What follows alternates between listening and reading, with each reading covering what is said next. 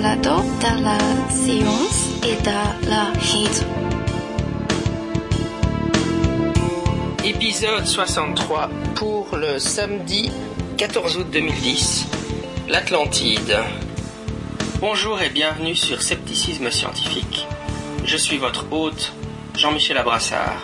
Alors aujourd'hui, Éric Lehan de l'association Aldéran revient sur le balado Scepticisme scientifique pour parler d'archéomanie ou de pseudo-archéologie si vous préférez, et tout particulièrement de l'Atlantide. Aujourd'hui, j'ai comme invité Eric Lang qui revient sur le balado euh, pour discuter avec nous euh, d'archéomanie ou de pseudo-archéologie. Bonjour. Oui, bonjour. Bonjour les amis de la raison. Donc euh, oui, la dernière fois que je t'ai interviewé, tu nous avais expliqué que tu avais un intérêt pour donc l'archéomanie. D'où est venu cet intérêt au départ? Alors au départ, c'est venu tout à fait, je dirais, par accident, à partir de de mon domaine particulier de, de, la philosophie, dans le sens où on a commencé à me poser des questions, je dirais, euh, à la fin de cours ou de, de, de, conférences, choses comme ça, autour de la question de l'Atlantide. Évidemment, parce que l'Atlantide est liée à Platon et tout et tout. Euh, voilà. Et c'est donc de cette manière-là que j'ai été amené à, à m'interroger, à m'intéresser à tous ces euh, discours euh, sur des histoires euh, revisitées, sur des histoires fantasmées, sur finalement euh, ce qu'on appelle aussi parfois euh, l'archéomanie, c'est-à-dire euh, des champs qui, qui, ne relèvent pas de l'archéologie, hein, ou si on veut les prétendre comme de l'archéologie, c'est de la pseudo-science, hein, c'est donc de la pseudo-archéologie, mais qui sont en quelque sorte des sortes d'utopisme archéologique. Et donc ça, c'est dans les années, au début des années 90, comme je disais, à partir à la base de la question de, de l'Atlantide de, de, de, Platon. Et donc de fil en aiguille, j'ai en quelque sorte rencontré d'autres cas de figure, euh, donc ça va de maintenant, si je puis dire, de l'Atlantide en passant par Glosel ou par d'autres histoires, euh, d'autres histoires comme ça. Voilà. Donc mon intérêt pour l'archéomanie est venu par euh, glissement anecdotique à la base par rapport à, ce que je peux faire d'habitude de manière plus classique sur l'histoire de la philosophie et sur comment dire l'histoire de, disons de, des philosophes dans l'Antiquité. Donc c'est comme ça que j'ai commencé euh, par l'histoire de l'Atlantide. Alors l'Atlantide en archéomanie, c'est un continent à part entière, puisque on peut dire que ça va euh, effectivement de l'Atlantide de Platon, en passant par Stargate, ou euh, comment dire, Blake et Mortimer, par exemple. Donc c'est un, un, territoire très très très important. Alors certains ne le prennent que comme thème, disons, de fiction, et d'autres y croient au sens historique du terme, comme si ça avait été une réalité historique c'est ce qu'on appelle les atlantistes, qui euh, donc soutiennent des thèses très variables, puisque ça va, si je puis dire, de l'extrême gauche à l'extrême droite en la matière, à une quelconque euh, Atlantide historique. Donc voilà, c'est comme ça que j'ai commencé un petit peu à m'interroger euh, sur ces questions-là, comme je disais, et à m'y intéresser. Euh, voilà. Et donc je suis passé de l'Atlantide à l'Égypte, euh, parce qu'il y a tout un domaine de, sur l'égyptomania qui, qui, est l'équivalent spécialisé sur la, la question de l'Égypte. Puis je me suis intéressé un petit peu du côté de, de l'Amérique centrale avec les pyramides de Maya. Vous voyez, c'est à chaque fois des, des petits glissements euh, thématiques qui sont sont pas énormes, mais finalement, ben, on, commence par l'Amérique du Sud avec la question des pyramides mayas, que certains rapprochaient des pyramides, euh, comment dire, égyptiennes, évidemment. Et puis de là, eh bien, on, a quelques sites archéologiques euh, en Amérique centrale, en Mésoamérique, qui vont interpeller l'imagination. Donc c'est comme ça qu'on se retrouve du côté de Tiwanaku, qu'on se retrouve du côté des fameuses lignes de Nazca. Ça c'est dans la version correcte. Alors que souvent on appelle ça des pistes de Nazca, enfin le terme plus exact ce sera des géoglyphes, mais voilà. Et, c'est comme ça que de fil en aiguille, finalement, on peut faire un tour du monde où on revisite la plupart des, sites archéologiques en fonction de, disons, de grands courants de pensée, que ce soit par exemple l'île de Pâques revisitée par les tenants du continent nu, euh, ça peut être euh, euh, l'histoire de, civilisations aujourd'hui disparues, c'est une sorte d'Atlantide, donc du côté du Pacifique ou du côté de, par exemple même du côté de, l'Antarctique, hein, puisqu'il y a tout un délire euh, aussi de, ce côté-là. Euh, enfin voilà. Donc c'est des, sujets pratiquement euh, inépuisables si, on va par là. Je suis loin de les connaître tous, évidemment, mais c'est un, vrai, comment dire, univers extraordinaire où on peut passer, comme je disais, aussi bien des Celtes, euh, parce qu'il y a tout un délire là-dessus, avec par exemple l'histoire des mégalithes associés avec les populations celtiques, alors que ça n'a aucun rapport en fait, mais entre Stone Age et Karnak et le reste, euh, c'est souvent, euh, tout est souvent amalgamé dans ce type de, de courant qui, qui, on va dire, se focalise sur ce type de vestiges archéologiques.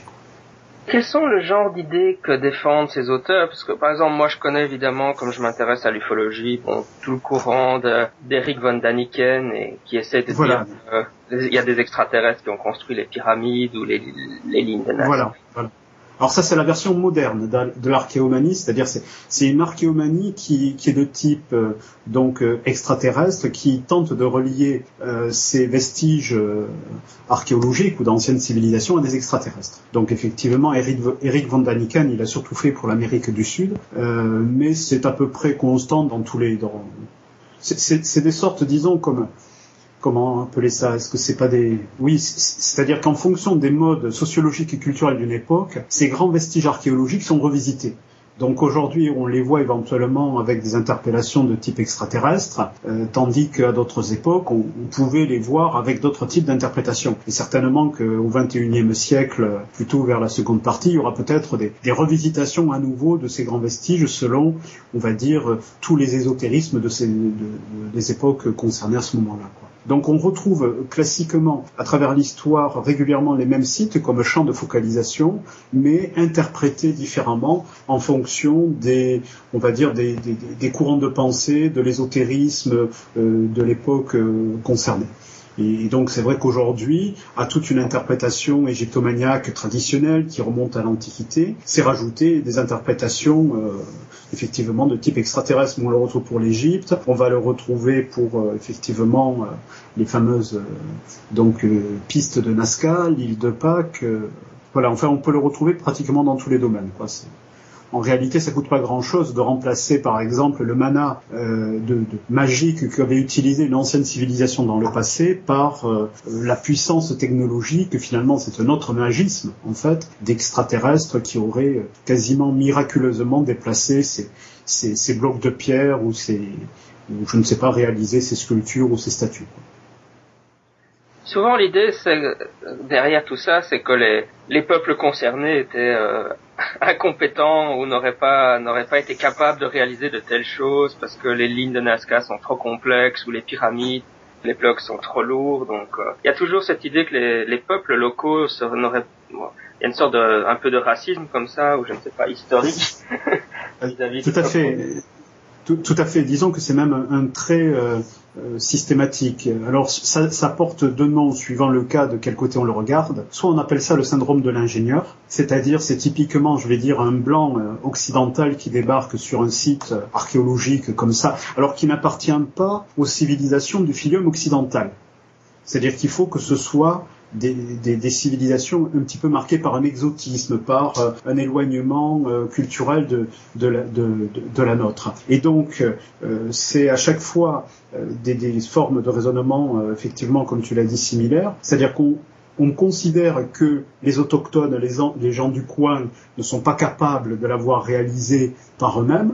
Donc il va sans dire que ce n'étaient pas les paysans du Yucatan qui ont pu construire les, magnifiques cités de, de, Palenque ou d'autres endroits. Donc il va sans dire que ça ne pouvait pas être ces primitifs, voire ces sauvages euh, de l'île de Pâques, les Pasquanes, qui ont réalisé les fameux Moai, etc. etc. C'est-à-dire qu'on est à la fois dans un déni de, l'autonomie de ces cultures, de leur intelligence, donc ça fleure bon, comme tu le disais, le, le, racisme. Alors ça, c'est ce qu'on appelle parfois le syndrome de, de l'indigène. C'est-à-dire qu'on ne veut pas voir dans l'indigène finalement quelqu'un qui euh, a pu être euh, lui ou ses ancêtres aussi intelligents, en tout cas aussi cogitants que nous. Tandis que ce qu'on appelle le syndrome de, l'ingénieur, c'est une, petite variante, c'est-à-dire que pour lever des blocs, euh, l'ingénieur, sous-entendu l'occidental, ne, ne, pensera pour résoudre la problématique qu'à faire appel à des moyens technologiques que lui connaît, et donc il va sans dire que comme il pense que les gens concernés n'ont pas cette technicité, cette technologie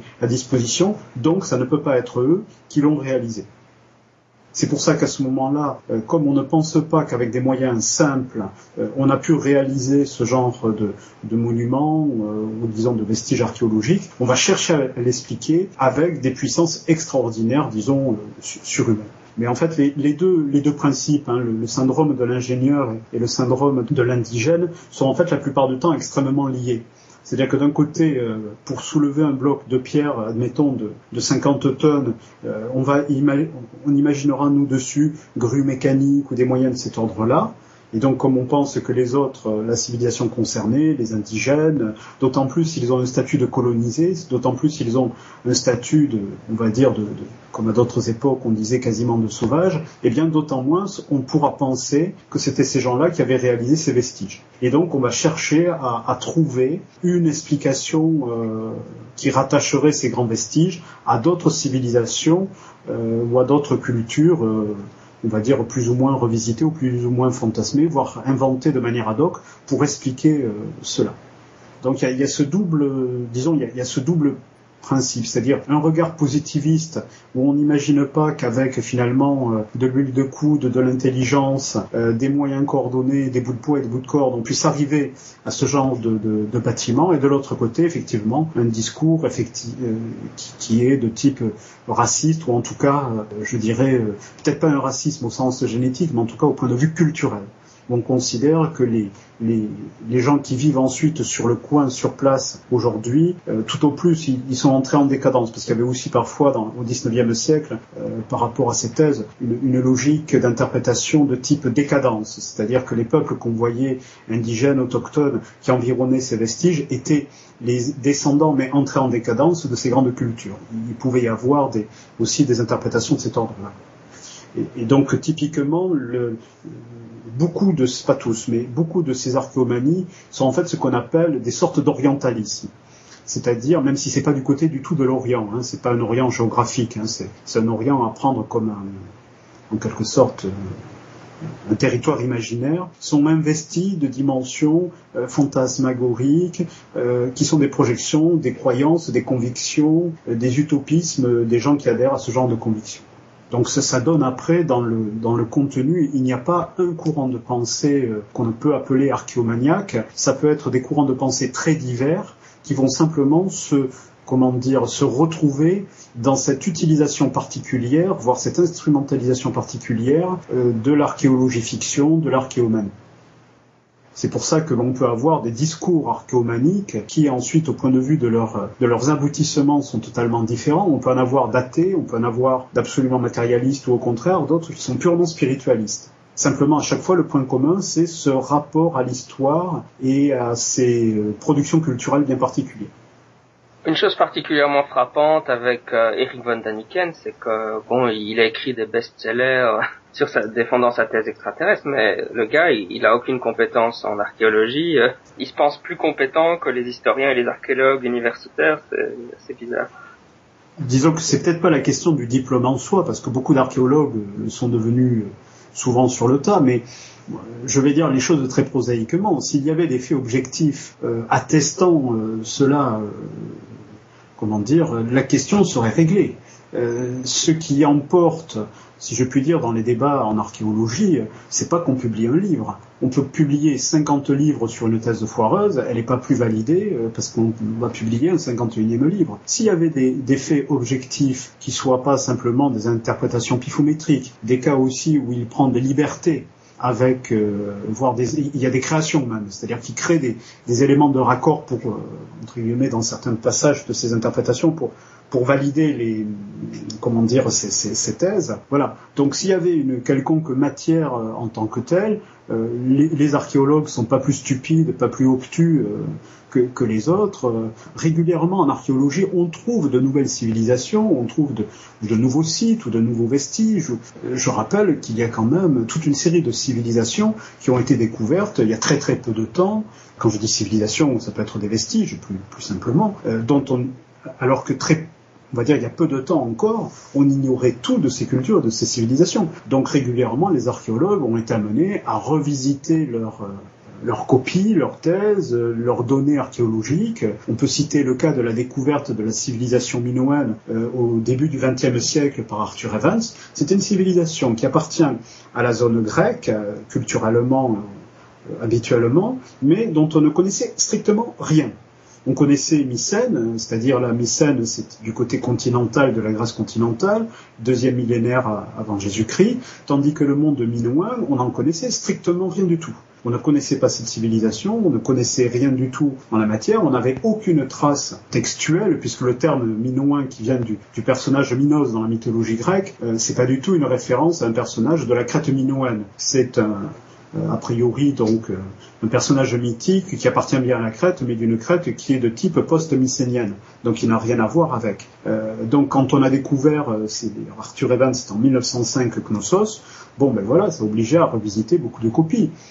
Je rappelle que dans le même style, il y a eu, pas très loin de la Crète, restons géographiquement dans cette partie-là, c'est l'histoire de, des vestiges archéologiques de, de Terra, qui est donc une ancienne cité, c'est une sorte de Pompéi de l'âge de bronze, qui a été euh, étudiée à partir des années 60, 1960, euh, qui a été découvert à ce moment-là, et qui donc a obligé à, revisiter beaucoup de choses aussi. Euh, voilà. Donc si Eric, Eric von Daniken ou d'autres avaient des, disons, des faits qui puissent en quelque sorte se prêter à, une véritable, euh, je dirais, euh, étude euh, objective, la question serait tranchée depuis lurette.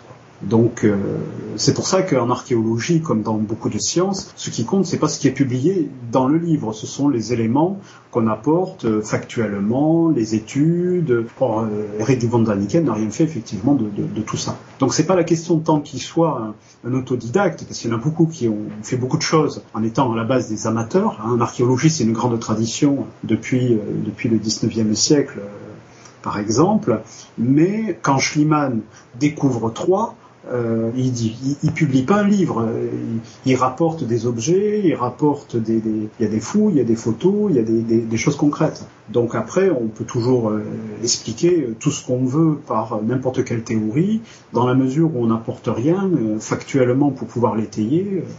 ça, c'est, ça relève à ce moment-là de, disons, de, au, mieux, ça fait un beau roman, quoi. Donc ça peut faire un bel épisode supplémentaire pour Stargate, pourquoi pas Oui, parce que pour la petite information, la, revue, la, série Stargate a complètement euh, pillé, euh, euh, je dirais, ces thèmes d'archéomanie revisités à sa manière. Ah ouais, Bon, ben, pour Stargate, ça n'a pas d'importance. C'est une œuvre de fiction qui s'assume pour, comment dire, comme une œuvre de fiction. La question n'est pas là. Mais par contre, c'est très intéressant, euh, euh, tout comme le, dernier Indiana Jones, euh, avec l'histoire des crânes de cristal, est une, est une ressucée d'une thématique archéomanique qui existe avant, évidemment, ce, film de, d'Indiana Jones, mais qui par contre, depuis la sortie du film, a été totalement remis à la mode.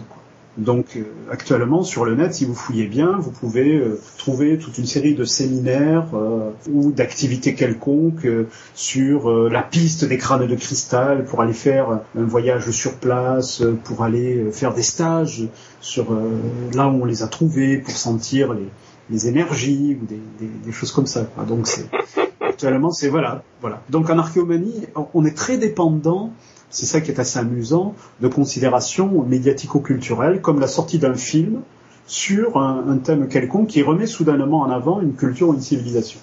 Tu abordais euh, l'Atlantide au début de cette interview, donc je te propose qu'on en parle un peu plus maintenant. Régulièrement, il y a des, articles dans, des magazines ou des livres qui sortent avec des gens qui prétendent avoir découvert le site réel de l'Atlantide. Donc, euh, qu'est-ce que tu penses de tout ça? Ah, moi, je connais le site réel de l'Atlantide. Ah, je l'ai découvert. J'ai découvert le site réel de l'Atlantide. Enfin, le terme découvert, euh, c'est peut-être un petit peu abusif, parce que je pense que je suis pas le premier à l'avoir découvert, mais le site de l'Atlantide, c'est un texte de Platon. Et rien de plus. C'est-à-dire que le récit de l'Atlantide est à considérer comme un récit allégorique utilisé par Platon, comme il y a l'histoire de l'allégorie de la caverne, l'allégorie d'Heure ou d'autres dans ses récits. C'est une fiction qui a pour but, en son temps, euh, de s'adresser à ses contemporains. C'est une, sorte de parabole concernant la politique athénienne de son temps, qui est absolument transparente. Et donc, tous les gens qui vont chercher l'Atlantide dans un positionnement géo physique quelconque sont à la quête de la quadrature euh, du cercle archéologique, en quelque sorte. Donc l'archéologie permet de trouver des cités antiques, des cités enfouies, des cités par exemple qui ont été immergées. Il y en a beaucoup sur le pourtour méditerranéen parce que les mouvements euh, de côtes ont été très importants, c'est-à-dire que les côtes euh, enfin la, ligne de rivage a souvent beaucoup monté, beaucoup descendu en fonction des, régions. On a le cas d'Héraclion, par exemple, du côté de, l'Égypte, du côté du delta, euh, là où il y a beaucoup d'études actuellement qui sont faites, puisque c'est autour de la zone d'influence d'Alexandrie. Voilà, donc euh, il y a des tas de choses qui, effectivement, on retrouve sous l'eau. Mais aucun de ces vestiges n'est de près ou de loin l'Atlantide, tout simplement parce que l'Atlantide est une utopie politique, et je dis bien politique dans l'esprit de Platon, qui s'adresse à ses contemporains. Euh, c'est pour ça d'ailleurs que dans l'Antiquité, personne n'a cru à l'historicité de l'Atlantide. Tous les gens euh, d'Aristote, en passant par tous les autres Grecs, ont toujours compris le récit. Euh, j'ai pas le temps là maintenant de le démonter, mais c'est en quelque sorte cousu de fil blanc dans, ce sens-là. voilà. donc l'Atlantide en tant que telle est une à la base, est une utopie politique dans le texte de Platon, qui sert à expliquer des, certaines de ses thèses, ou en tout cas à illustrer certaines de ses thèses politiques, plus ou moins moralistes par rapport à Athènes. Il faut savoir que, euh, notamment, Platon n'est pas un démocrate. Aujourd'hui, politiquement, on le mettrait à l'extrême droite. Et donc, son allégorie est en fait une critique de la politique de la, démocratie athénienne en son temps. Et donc, évidemment, tous ceux qui vont chercher de nouveaux vestiges de, l'Atlantide, du côté du détroit de Gibraltar, je ne dis pas qu'ils n'ont pas parfois trouvé certaines choses. Mais par contre, ce qu'ils ont trouvé n'est ni de près ni de loin euh, l'Atlantide. Et là, c'est une erreur fondamentale de la part de personnes qui ne comprennent pas le texte, voire qui ne l'ont pas lu, dans certains cas, euh, de, chercher une, entre guillemets, une, une factualité de, de l'Atlantide. Il faut savoir par exemple que l'idée par exemple que Santorin, ça c'est à la mode depuis le, milieu des, années 70 quand les études sur Santorin ont été effectuées. Alors Santorin, pour ceux qui ne connaissent pas, c'est une île des, Cyclades, donc entre la Crète et, euh, le continent. Euh, euh, c'est la fameuse île dont je vous ai parlé tout à l'heure, qui a été une sorte de Pompéi de l'âge de, bronze. Comme cette île a connu un phénomène volcanique très important qui a détruit une grande partie de, l'île, on veut, depuis euh, des thèses émises euh, par des archéologues, voir dans cet événement cataclysmique, parce qu'en fait, il faut imaginer que c'est une île qui va être euh, pour les trois quarts détruite par l'explosion d'un volcan, provoquant un peu comme le mont Sainte-Hélène aux États-Unis ou le Pinatubo, donc des, projections extraordinaires, disons vraiment c'est un gros cataclysme. Et donc on va associer ça à la destruction euh, de la civilisation minoenne, par exemple, euh, alors qu'en réalité ça ne correspond pas au point de vue des dates, parce qu'aujourd'hui, grâce au carbone 14, d'autres techniques de datation sur des vestiges qui ont été trouvés, on a pu se rendre compte que la fin de la civilisation minoenne ne correspondait pas avec ce fameux euh, volcan, que etc etc. En fait, quand on on met en relation la civilisation concernée avec le texte de Platon, il n'y a pas de près ou de loin de, correspondance euh, euh, en tant que tel. Néanmoins, l'interprétation commune que l'on peut voir, par exemple, dans beaucoup de documentaires un peu sympathiques, mais je dirais à ce niveau-là, qui, ont peu fouillé la question, c'est effectivement le rapprochement de l'île de Santorin comme étant à l'origine du, du mythe d'Atlantide. Donc ça c'est la version, euh, je dirais, la plus, la plus importante euh, actuellement, mais régulièrement, euh, suite à des vestiges, tantôt du côté de la mer Noire, tantôt à des études de fonds sous-marins menées au large du détroit de Gibraltar, on, veut dire, ben voilà, c'est là où s'est trouvé l'Atlantique. Mais dans les faits, encore une fois, c'est, ça relève de la quadrature du cercle. Oui, je vais me faire l'avocat du diable juste pour encouragé à discuter du sujet, mais je suppose que la plupart des, enfin certaines personnes vont dire ok, on n'a pas encore découvert le site, mais par exemple, bon, justement, Schliemann, il a découvert euh, trois dans, dans, le XXe siècle, au XXe siècle, donc peut-être que l'Atlantide reste à découvrir encore aujourd'hui quelque part. Oui, disons que dans l'absolu, on peut toujours dire c'est possible, mais ce n'est pas un argument. La possibilité d'un argument ne veut pas dire que cet argument est réel. Donc dans l'état actuel, force est de constater que toutes les études sur les textes de Platon, puisque je rappelle qu'il n'y a que Platon qui a parlé de l'Atlantide. Dans l'Antiquité, on a des, des pléthores d'auteurs, de textes, tous les mythes tous les grands mythes, toutes les grandes légendes, on les retrouve travaillés par plusieurs auteurs dans l'Antiquité. Tel mythe se retrouve chez Échille, se retrouve chez Père Paul enfin, version grecque. Euh, donc, tandis que là, c'est un texte euh, qui, euh, au point de vue du récit plutôt, ne se trouve que chez euh, Platon. Et quand on, y, on le lit, on s'aperçoit qu'on a affaire à vraiment tout ce qui est le propre de la pensée platonicienne par rapport que ce soit à l'organisation géographique, de, enfin numérique même de, de, de l'île, tout ça. C'est vraiment une sorte de, mise en fiction. C'est comme Thomas More et, et l'Utopia. Voilà. Et, donc déjà, il y a cette question concernant le texte même de Platon, et ensuite, tous les vestiges qui ont pu être trouvés, euh, aucun ne correspond. De toute façon, il y a même des incompatibilités archéologiques. C'est-à-dire que si on prend le texte de Platon, comme, euh, on va dire, ligne directrice, on n'est pas obligé de coller absolument au texte, mais si on prend le texte de Platon, le texte de Platon alors situe l'histoire 8000 ans avant son présent. 8000 ans, c'est-à-dire moins 10 000 par rapport à nous aujourd'hui. Dans un cadre qui est évidemment un cadre de l'Égypte, parce que déjà à cette époque-là, il y avait de l'égyptomania. Hein, à l'époque de, Platon, il y avait déjà un, regard grec un peu, je dirais, euh, fantasmagorique sur, sur l'Égypte, antique. Or, on sait très bien, par toutes les données archéologiques à notre disposition, que l'Égypte euh, pharaonique n'existe ni de près ni de loin à cette époque-là. La mise en place de l'Égypte pharaonique à partir de la période prédynastique, ça remonte au quatrième millénaire. Donc il y a, des, écarts de, date, il y a des impossibilités euh, qui sont, euh, qui sont, qui sont, euh, je dirais, en tant que telles. Et puis d'après ce que raconte Platon, il y a un fait qui est, qui est intéressant à mettre en évidence, c'est que par exemple cette Atlantide, qui il faut il faut se rappeler, plutôt pour ceux qui ne l'ont pas lu le texte de Platon, il faut savoir que l'Atlantide a été défaite. Elle a perdu une guerre contre les Athéniens. Mhm. Or, cette Athènes, évidemment, euh, euh, qui, est dans le texte de Platon, c'est la même Athènes que son temps, simplement transposée 8000 ans auparavant.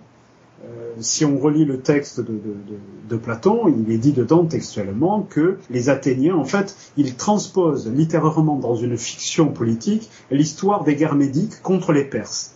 Donc en fait, l'Atlantide, comment dire, camoufle le rapport aux Perses. Et euh, les Athéniens, évidemment, je vous rappelle, ce sont eux qui ont grandement contribué à mettre euh, une pâtée aux, Perses dans les guerres médiques qui sont au début du, du 5e siècle. Or, Platon est un auteur du 4e siècle, hein, au point de vue des, dates, mais c'est vraiment tout à fait évident, puisqu'il est dit dans le texte que les Athéniens de cette époque-là, donc 8000 ans avant Jésus-Christ, euh, vont former une alliance avec les autres cités grecques, qui évidemment, historiquement, n'existent pas à cette époque-là. Hein. Je rappelle que les Grecs, comme peuple, se mettent en place à la fin du deuxième millénaire avant Jésus-Christ, pas plus, c'est-à-dire aux environs de comment dire des 1300, 1400 pour les, euh, des choses comme ça. Donc ça n'a rien à voir au point de vue des, des, des, périodes. En plus, les bateaux qu'il raconte, qu'il décrit, sont les bateaux de l'époque d'Athènes, de son Athènes à lui, dont on sait qu'ils sont des créations navales récentes, par exemple. Donc on peut faire toute une série de, d'indications dans le texte qui euh, montrent qu'on a affaire à une projection de, des, connaissances de la technologie, de la religion, parce que l'Atlantide, en temps, dans le texte de Platon, n'a pas plus de techniques à disposition que l'Athènes de son temps. C'est-à-dire c'est le même niveau de technicité. Ils n'ont pas de pouvoir, ils n'ont pas de technique magique, ils n'ont pas de, de technologie euh, supérieure. Ils, vivent comme des Grecs, ils mangent comme des Grecs, ils ont une agriculture comme les Grecs. Donc c'est vraiment, comme je disais, au sens littéral, une, une fiction politique platonicienne destinée à, ses contemporains. Surtout par exemple qu'on connaît beaucoup d'artefacts ou de vestiges archéologiques euh, dans la Méditerranée, mais par exemple il n'y en a aucun, en tout cas on ne trouve rien de l'indication d'une grande civilisation qui aurait existé et dont on ne connaîtrait pas, comment dire, dont on ne connaîtrait, dont on ne connaîtrait pas l'existence. Euh, je m'explique plus précisément. On, on, va prendre comme cas la Crète minoenne, donc la Crète du deuxième millénaire avant Jésus-Christ. La Crète minoenne est en relation commerciale avec, euh, on va dire, le Levant autant que du côté de la Grèce continentale. Donc on retrouve des poteries euh, minoennes avec un style caractéristique, avec des, signatures euh, au point de vue de la fabrication, au point de vue des représentations. Euh, c'est ce qu'on appelle notamment la poterie de Canares. Donc c'est euh, en quelque sorte c'est vraiment des sortes de signatures au point de vue de la poterie. Bon, mais voilà, on en retrouve en Grèce continentale, on en retrouve en Égypte, on en retrouve du côté du Levant, dans les, les grandes cités antiques du Levant. Donc on voit très bien qu'il y avait des échanges commerciaux importants, conséquents entre cette crête minoenne et le restant de, comment dire, du bassin méditerranéen. C'est-à-dire que avant même qu'on connaisse la civilisation minoenne, on avait dans certains cas retrouvé ces, artefacts, ces, poteries, ces, vestiges, euh, voilà. Or, dans le cadre de l'histoire de l'Atlantide, on ne retrouve aucune catégorie de poterie ou d'objets ayant une quelconque, euh, on va dire, dimension archéologique pouvant remonter à des périodes, disons, de cette époque-là, qui ne soit pas euh, comment dire, qui, indiquerait l'existence grosso modo d'une civilisation dont on ne connaîtrait pas la localisation.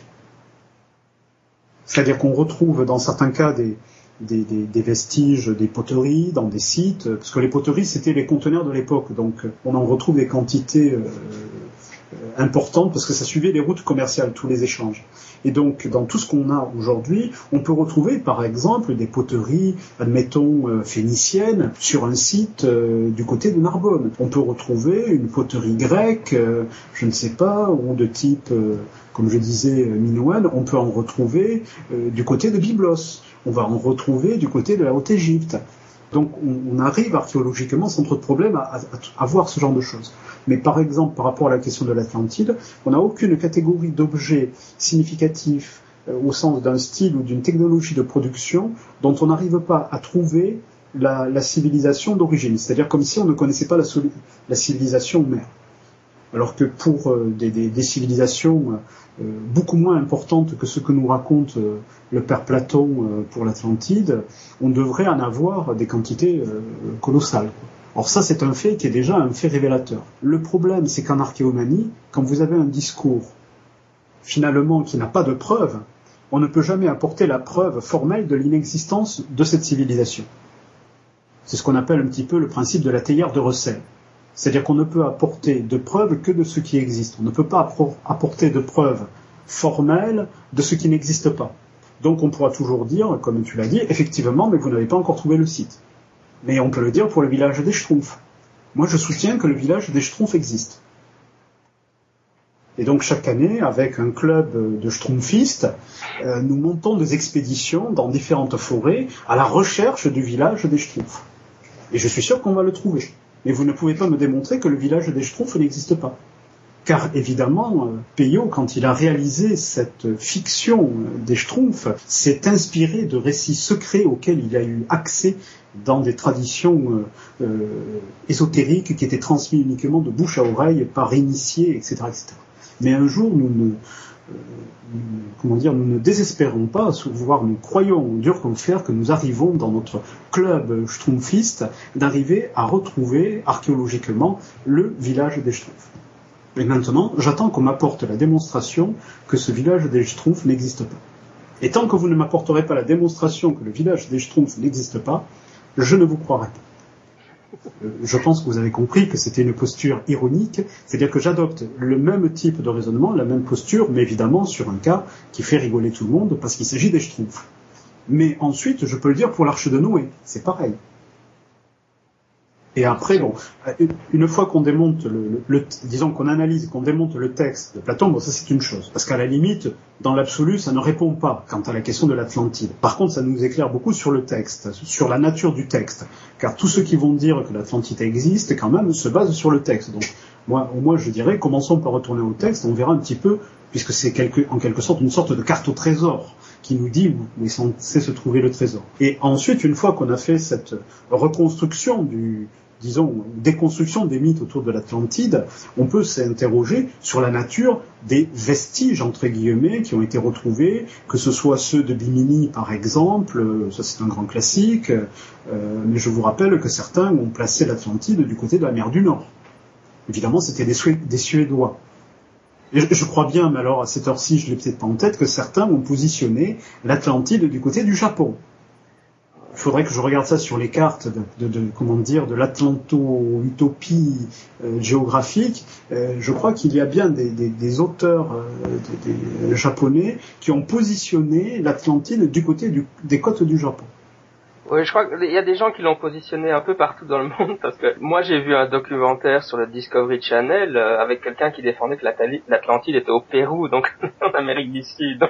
Oui, oui, oui, oui, oui c'est pas, c'est, comment dire, c'est, ça n'a pas beaucoup d'importance, hein, l'éloignement géographique. Effectivement, on peut très bien le mettre en Mongolie, on peut très bien le mettre. Euh, oui, oui, oui, c'est, oui, je connaissais pas la version péruvienne, mais. Ça, ça, ça, coûte pas grand chose. Alors le grand classique aussi en la matière, c'est l'Atlantide du côté du triangle des Bermudes. C'est-à-dire qu'on explique un mystère en faisant appel à un autre mystère. D'où vient l'intérêt pour pour l'archéofiction, pour ce mythe de l'Atlantide et pour D'où vient, pour, selon toi, le fait que le public a l'air de toujours se passionner pour, pour cette recherche d'une situation géographique, euh, historique réelle de l'Atlantide? Ben, tout simplement parce qu'on est dans l'ordre du rêve, hein. on est dans l'ordre du, fantasme, on est dans l'ordre de comment dire de, l'imaginaire au, sens du fantastique, du merveilleux. Euh, qui plus est, généralement, on s'aperçoit que la plupart des grands récits de l'Atlantide ne sont pas neutres. C'est-à-dire qu'au-delà de cette machine extraordinaire, machine à rêve, qui moi ne me poserait pas euh, de problème dans je dirais, le côté euh, purement euh, littéraire. Par exemple, du côté de l'Atlantide, il y a un grand classique, ça c'est une spécificité française, c'est-à-dire ce sont les atlantistes français, ils ont placé l'Atlantide du côté du Sahara, à l'apogée, devinez quoi, de la colonisation française du côté de l'Afrique et notamment du côté du, Sahara. C'est notamment par exemple Paul Benoît, des, auteurs comme, comme, comme, comme, comme ça. Oui, parce qu'il y a euh, vraiment des, des sortes de, de, territoires nationaux pour l'utopie. C'est-à-dire que nous, les Français, l'atlantisme français va plutôt investir euh, euh, du côté, comme je disais, euh, au début des années 30, des années 20, du côté du Sahara, tandis que pour les Anglais, comme eux colonisent des territoires en Afrique, eh bien, ils vont positionner l'Atlantide, par exemple, certains sont allés jusque, je crois, du côté du, du Bénin. Voilà, c'est-à-dire dans des territoires, là on retrouve d'ailleurs la question coloniale, des territoires qui étaient euh, plus ou moins, disons, euh, sous domination anglaise, ou en tout cas liés à une colonisation euh, anglaise. C'est pour ça que du côté de, des atlantistes germanistes, eux, vont développer la thèse de, de soit de, de, Tulé, par exemple, ou alors un positionnement sur les îles Égolandes qui sont des, îles du, côté du nord de l'Allemagne, le long de la, de, de, la frise. Euh, c'est pour ça qu'il y a de véritables cartes nationales au point de vue des positionnements géographiques de, de, de l'Atlantide. Et, les, les, positionnements, par exemple, sur euh, l'Amérique précolombienne, ça, on en a déjà depuis le 19e siècle, hein, euh, où certains sont allés déjà à cette époque-là. Voilà. Et donc derrière la machine à rêve fantastique de, de l'Atlantide, il y a aussi souvent beaucoup d'instrumentalisation à but politique parce que, euh, euh, disons que plus l'Atlantide est proche de chez soi, par exemple, notamment ça c'est assez visible au XIXe siècle, plus on pourra se revendiquer d'une sorte soit de descendance ou de filiation avec l'Atlantide. Donc c'est en fait du nationalisme dans certains cas qui ne cache pas son, disons qui dissimule mal sa, nature. C'est pour ça qu'une des premières Atlantides qui a été positionnée au, du côté du nord de l'Europe, c'est un, auteur euh, suédois, donc c'est au XVIIe siècle, qui s'appelle Olof Rudbeck et qui était un, euh, comme je pense vous l'avez compris, un célèbre anatomiste suédois et qui correspond à une période où justement la Suède était en plein dynamisme politique, territorial, et donc ça permettait, parce qu'il disait ensuite que évidemment les Suédois de son époque étaient les descendants de l'Atlantide. C'était quand même mieux à son époque de descendre de l'Atlantide dans la tradition, la culture classique, que de descendre de quelques excusez-moi l'expression, bougnoul nordique, vous comprendrez l'expression, de vikings euh, mal christianisés euh, à peu près au XIe siècle, des choses comme ça. C'était quand même mieux de descendre de l'Atlantide. Et donc, euh, ce célèbre anatomiste qui travaillait à l'université d'Uppsala va, va mêler cette histoire de l'Atlantide à des considérations liées à un nationalisme, comment dire, suédois à cette époque-là, au XVIIe siècle et ainsi de suite, on peut s'apercevoir que régulièrement, à travers l'histoire, la thématique de l'Atlantide, derrière l'évocation du récit, est généralement instrumentalisée. C'est-à-dire qu'elle sert à faire passer des messages, entre guillemets. Parce que par exemple, ça c'est le cas de la société théosophique. La société théosophique, quand elle revisite l'Atlantide, qui est une Atlantide, alors là, euh, de science-fiction en, son temps, ça lui sert à dire, ben voilà, notre message ésotérique, spiritualiste, avec les airs du verso, parce que lier ça, la disparition de l'Atlantide avec la question des airs astrologiques, euh, eh bien, euh, cette Atlantide théosophique qui se développe avec les, les ouvrages de Blavatsky est en fait une sorte de de, fiction, mais évidemment qui n'est pas dit comme fiction, qui est présenté comme réalité, pour, donner ce qu'on pourrait appeler un, un, vernis de paternité, de légitimité aux thèses un petit peu fumeuses de la société théosophique. Euh, c'est pour ça qu'on retrouvera cette même utilisation par les nazis du thème de l'Atlantide version euh, Tulé, etc., euh, etc. C'est-à-dire que derrière les références à l'Atlantide, souvent ben, vous avez des gens qui disent ben voilà, nous nous sommes porteurs du message des Atlantes, etc., etc. Et donc là, l'Atlantide devient en fait ce qu'on pourrait appeler un syndrome de paternité. C'est-à-dire qu'elle sert à faire valoir le message, à le crédibiliser, évidemment pour les gens qui croient à ce genre de choses en disant waouh, ça vient de l'Atlantide.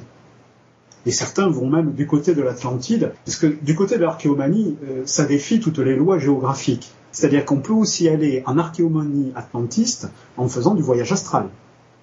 Oui, parce que vous prenez bien que les mecs qui fouillent la terre avec la truelle, avec euh, tous les instruments pour tenter de découvrir euh, des choses comme ça, qui passent des années et des années à fouiller des sites archéologiques, ces gens-là, euh, finalement, passent à côté des choses essentielles. Parce que certains, grâce au voyage astral, ils arrivent à, à non seulement retrouver le site, mais à remonter dans le temps pour discuter avec les Atlantes de cette époque-là. Donc c'est comment dire, avec l'Atlantide, avec plutôt l'Atlantide, mais avec toutes les données archéomaniques, nous avons là des machines à voyager dans le temps aussi fort, euh, fort amusantes euh, là-dessus.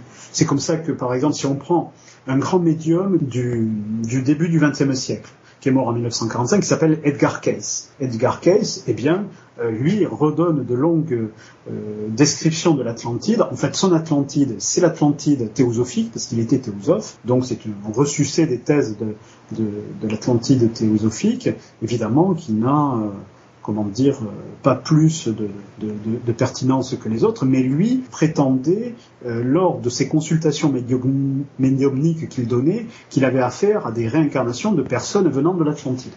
Donc généralement, comme je disais, au-delà de la machine à rêve, on s'aperçoit que l'Atlantide est enrôlée pour, en quelque sorte, légitimer, pour crédibiliser à peu près tous les discours que l'on peut imaginer. Donc je suis à peu près certain qu'aujourd'hui on pourrait faire une Atlantide, si ça n'a pas déjà été fait, pour euh, justifier euh, tous les discours euh, écologiques ou un petit peu apocalyptiques à l'égard des, des, catastrophes écologiques qui, vous le savez tous, nous attendent d'ici quelques années. Hein etc., etc. Donc on pourrait très bien ressortir l'Atlantide détruite là non pas par euh, un désastre euh, géologique comme une explosion volcanique ou un tremblement de terre, mais par euh, problématiques écologiques. Ils auraient détruit leur environnement, ils auraient, etc., etc., été finalement comme nous. Et donc leur destin sert de message pour, en quelque sorte, de prophétie. C'est une sorte de de, une sorte de valeur prophétique. C'est-à-dire qu'on peut se servir de l'exemple dans ces récits de l'Atlantide du passé pour dire attention, voilà ce qui vous arrive. Et c'est d'ailleurs ce que fait Platon dans le, dans le récit. Platon se sert de ce qui est arrivé comme... Parce que si l'Atlantique a disparu, ça c'est dans le texte de Platon, c'est parce que les Atlantes n'ont pas respecté les lois sacrées, c'est un traditionnaliste, hein, je l'ai dit, euh, Platon, que, lui ont que leur ont donné à l'origine les rois issus de Poséidon, enfin c'était Poséidon plutôt lui-même qui avait donné ces lois, qui étaient des lois parfaites, justes, pures, et comme les hommes des temps ultérieurs se sont éloignés de cette loi traditionnelle, de cette loi primordiale, notamment en devenant, on va dire, un peu plus démocratique, ils ont été punis par les dieux pour cette politique qui les éloignait de, leur modèle, euh, on va dire, politico-social auquel rêvait euh, Platon. C'est pour ça que la destruction dans le texte de Platon de l'Atlantide n'est pas un hasard archéologique, ce n'est pas un accident géologique, c'est une punition des dieux là de Poséidon plus précisément, pour euh, en quelque sorte punir les hommes de leur immoralité. Et donc c'est pour ça que régulièrement l'histoire de l'Atlantide est resservie avec des connotations souvent euh, d'apocalyptisme de type moraliste. Donc on se sert de l'exemple de ce qui est arrivé à l'Atlantide du passé. Certains diront par exemple que si les Atlantes ont disparu, c'est parce qu'ils ont tenté de trafiquer le magnétisme terrestre, ce qui a provoqué une grande catastrophe planétaire, et évidemment, euh, c'est ce qui a entraîné leur disparition. Donc souvent, le, récit de l'Atlantide a, une valeur en quelque sorte moralisatrice de type apocalyptique par rapport à notre propre histoire. J'ai l'impression que ça montre un peu aussi le, génie de Platon, la puissance du mythe qu'il a inventé, qui, fascine tout le monde. Euh. Une dernière question, vu que le temps, le temps passe. Est-ce que tu aurais éventuellement euh, pour ceux qui voudraient aller plus loin sur ce sujet, des, livres ou parce que moi, j'avoue que je n'en connais pas, euh, des, livres qui sont des bonnes références sur le sujet. Euh. Alors, il y a deux types de livres. Il y a ceux qui mettent en scène l'Atlantide et ceux qui expliquent que l'Atlantide n'est qu'un récit de, de Platon. Ça dépend en fait de ce qu'on cherche. voilà, parce que je peux vous donner de très bons euh, livres, euh, par exemple, qui jouent sur les mythes, les mythes euh, atlantistes. Hein. De même au cinéma, ça c'est un grand classique. On pourrait faire un topo sur l'Atlantide au cinéma, qui va, de, comment dire, de, de enfin c'est une histoire. effectivement, j'ai parlé de Stargate, mais bon, vous avez Atlantis de Luc Besson, qui est un film qui datait de 91, je crois. Vous avez à l'époque des péplums, vous avez Hercule à la conquête de l'Atlantide. Ça c'est extraordinaire on y trouve une Atlantide où on a l'impression qu'ils ont repompé le décor, euh, notamment du Nautilus euh, de, Jules Verne pour les bateaux de l'Atlantide. C'est extraordinaire. Alors, sinon, en livre, je dirais, qui, explique un petit peu euh, tout ça, il y a un, je vais pas dire c'est l'incontournable, mais je vais dire c'est le, le livre en quelque sorte à lire. attends, je vais même, je dois la voir à côté de la main.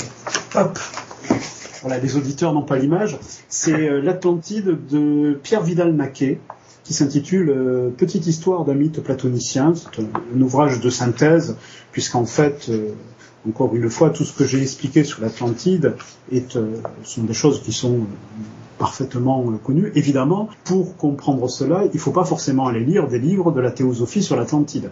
Il ne faut pas forcément aller lire des, comment dire, des, bouquins euh, parlant de, ces Atlantides, comme par exemple dans Télops en parce que ça c'est un truc amusant, dans par exemple La caverne des anciens, ce livre de, de qui je le rappelle n'est pas plus tibétain que moi je suis congolais, qui est un, à l'origine un écrivain anglais, c'est un ancien plombier reconverti euh, à l'écriture qui, euh, a, comment dire, véhicule des thèses de la société théosophique, eh bien, au cœur de l'Himalaya, évidemment, puisque Rampa est présenté comme comment dire, comme un moine bouddhiste, etc., etc., se trouvent évidemment des vestiges d'une Atlantide de technologie, d'une Atlantide avec une technologie euh, extraordinaire euh, là-dessus.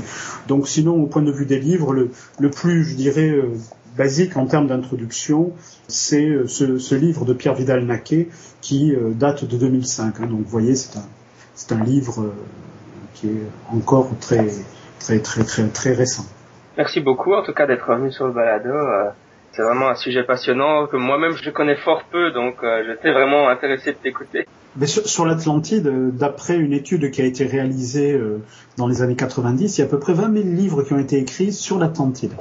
Waouh C'est pour ça que l'Atlantide est à elle seule un domaine à part entière dans l'archéomanie.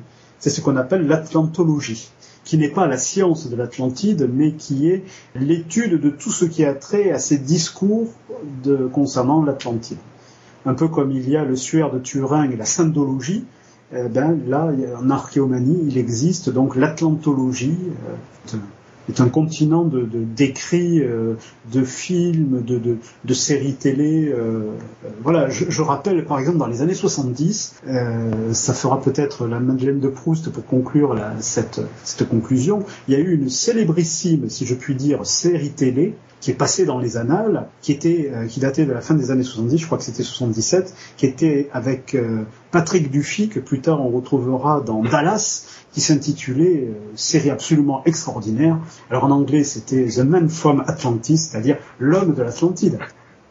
Bien avant Stargate, 20 ans avant, on le retrouvait mis en scène, sans même parler de, de Namor, le prince des mers, euh, pour les amateurs de BD d'une autre époque aussi. Du côté des super-héros, euh, l'Atlantide, évidemment, se retrouve régulièrement dans les pages voilà, donc c'est un, un, élément à part entière de notre de l'imaginaire occidental, et même aujourd'hui, je dirais bien au-delà, cette thématique de l'Atlantide. Vous avez les films Cocoon, par exemple, qui avaient été faits dans les années 80. Euh, du côté des trucs amusants, il y a même des films X qui ont été réalisés sur le thème de l'Atlantide. C'était euh, le, titre, c'était ça devait être du style des exploits érotiques de machiste dans l'Atlantide des gloutons, que je n'ai pas vu comme film X, mais que j'ai rencontré sur une bibliographie. Donc l'Atlantide, c'est devenu dans, dans l'imaginaire occidental, un petit peu comme les chevaliers de la table ronde, comme euh, euh, ce genre de, de, de, de légende, c'est devenu un, un, thème qui est réinvesti à chaque époque, retravaillé, remis à n'importe quelle sauce, ça n'a pas d'importance. Voilà, simplement, c'est une sorte donc de, mythe culturel qui accompagne l'Occident depuis à peu près la, la, la Renaissance. Euh, c'est pour ça que Francis Bacon, dans sa nouvelle Atlantide, au début du, du XVIIe siècle, évidemment, euh, il fait référence, euh, tout comme Thomas More, puisque l'utopia de Thomas More est censée être l'Atlantide de Platon qui n'a pas disparu. Donc c'est pour ça que l'Atlantide est devenu une sorte de patrimoine commun dans l'imaginaire que n'importe quel auteur, de génie ou disons comment dire, simple gratte-papier, peut récupérer euh, et utiliser comme il entend. Il n'y a plus de propriété platonicienne sur le thème de l'Atlantide, à tel point que la plupart des gens ignorent que l'histoire de l'Atlantide découle du texte de Platon. Alors peut-être que le génie de Platon, et je m'arrête là, c'est que il raconte dans ce qu'il y a deux textes, c'est dans le Timée et le Critias, quand il raconte l'histoire de l'Atlantide, et eh bien, notamment à propos de la destruction de l'Atlantide, le récit s'arrête en cours de route. C'est-à-dire, il s'arrête en milieu de phrase comme si le sol s'était dérobé justement sous les pieds de Platon. je vous rassure, ce n'est pas arrivé réalité, mais le récit est inachevé. Et ça, au point de vue de la littérature, c'est une sorte de cas bien connu. Dès qu'un auteur fait un récit inachevé, c'est une sorte, alors est-ce que ça a été fait volontairement ou pas de Platon, on ne sait pas. On ne sait pas. Moi personnellement, je pense que c'est pas volontaire de, de, sa part, mais en tout cas, quand on a affaire dans les traditions littéraires à un texte inachevé, c'est une sorte d'invitation pour tous les gens qui euh, reliront ce texte à vouloir écrire une fin de l'histoire, écrire la fin de l'histoire, voire à prolonger l'histoire, puisque ça veut dire à ce moment-là que l'histoire n'est pas close et qu'elle est à continuer. Donc c'est peut-être ça qui a contribué à cette propagation du mythe de l'Atlantide, à savoir que dans le sens où le récit n'étant pas achevé, n'importe quel auteur peut imaginer une fin ou une, une continuation à sa manière. Hello, Richard Saunders from Sydney, Australia. Hoping you'll join us for The Skeptic Zone, the podcast for science and reason. With guests like Brian Dunning, Derek and Swoopy, Dr. Pamela Gay, Mark Mayer, James Randy, Ben Radford, Dr. Steve Novella, Dr. Carl Kruszelnicki, Dr. Eugenie Scott, Dr. Paul Willis, Dr. Phil Plate, and many more. You're guaranteed a good listen. The Skeptic Zone at www.skepticzone.tv. Nous voici arrivés à la fin de l'épisode. Si vous participez à Wikipédia, n'oubliez pas qu'il existe euh, donc euh, sur cette encyclopédie libre un projet qui s'intitule Projet Scepticisme Rationnel et qui vise à promouvoir le, la zététique ou le scepticisme scientifique dans Wikipédia. Et bon, si ça vous intéresse, il vous suffit de taper projet de point Scepticisme rationnel dans le moteur de recherche de Wikipédia et de vous inscrire comme membre actif du projet. C'était Scepticisme scientifique, le balado de la science et de la raison. D'ici là, la semaine prochaine,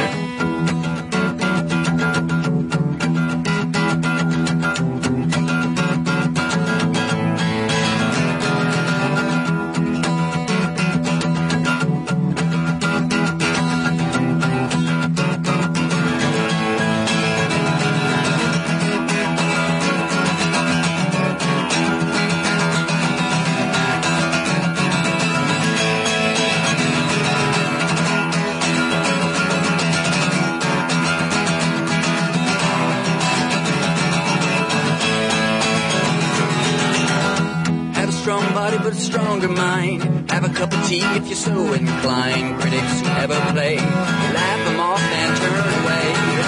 Don't follow the herd, meek as a mouse. You might be in line to the slaughterhouse. Some wishes that you make turn out to be a big mistake. Take a few risks, don't battle out. There's no sure thing, but the things you've got take steps to test the ground. If it's weak, you turn around. Have a good life, have a good time.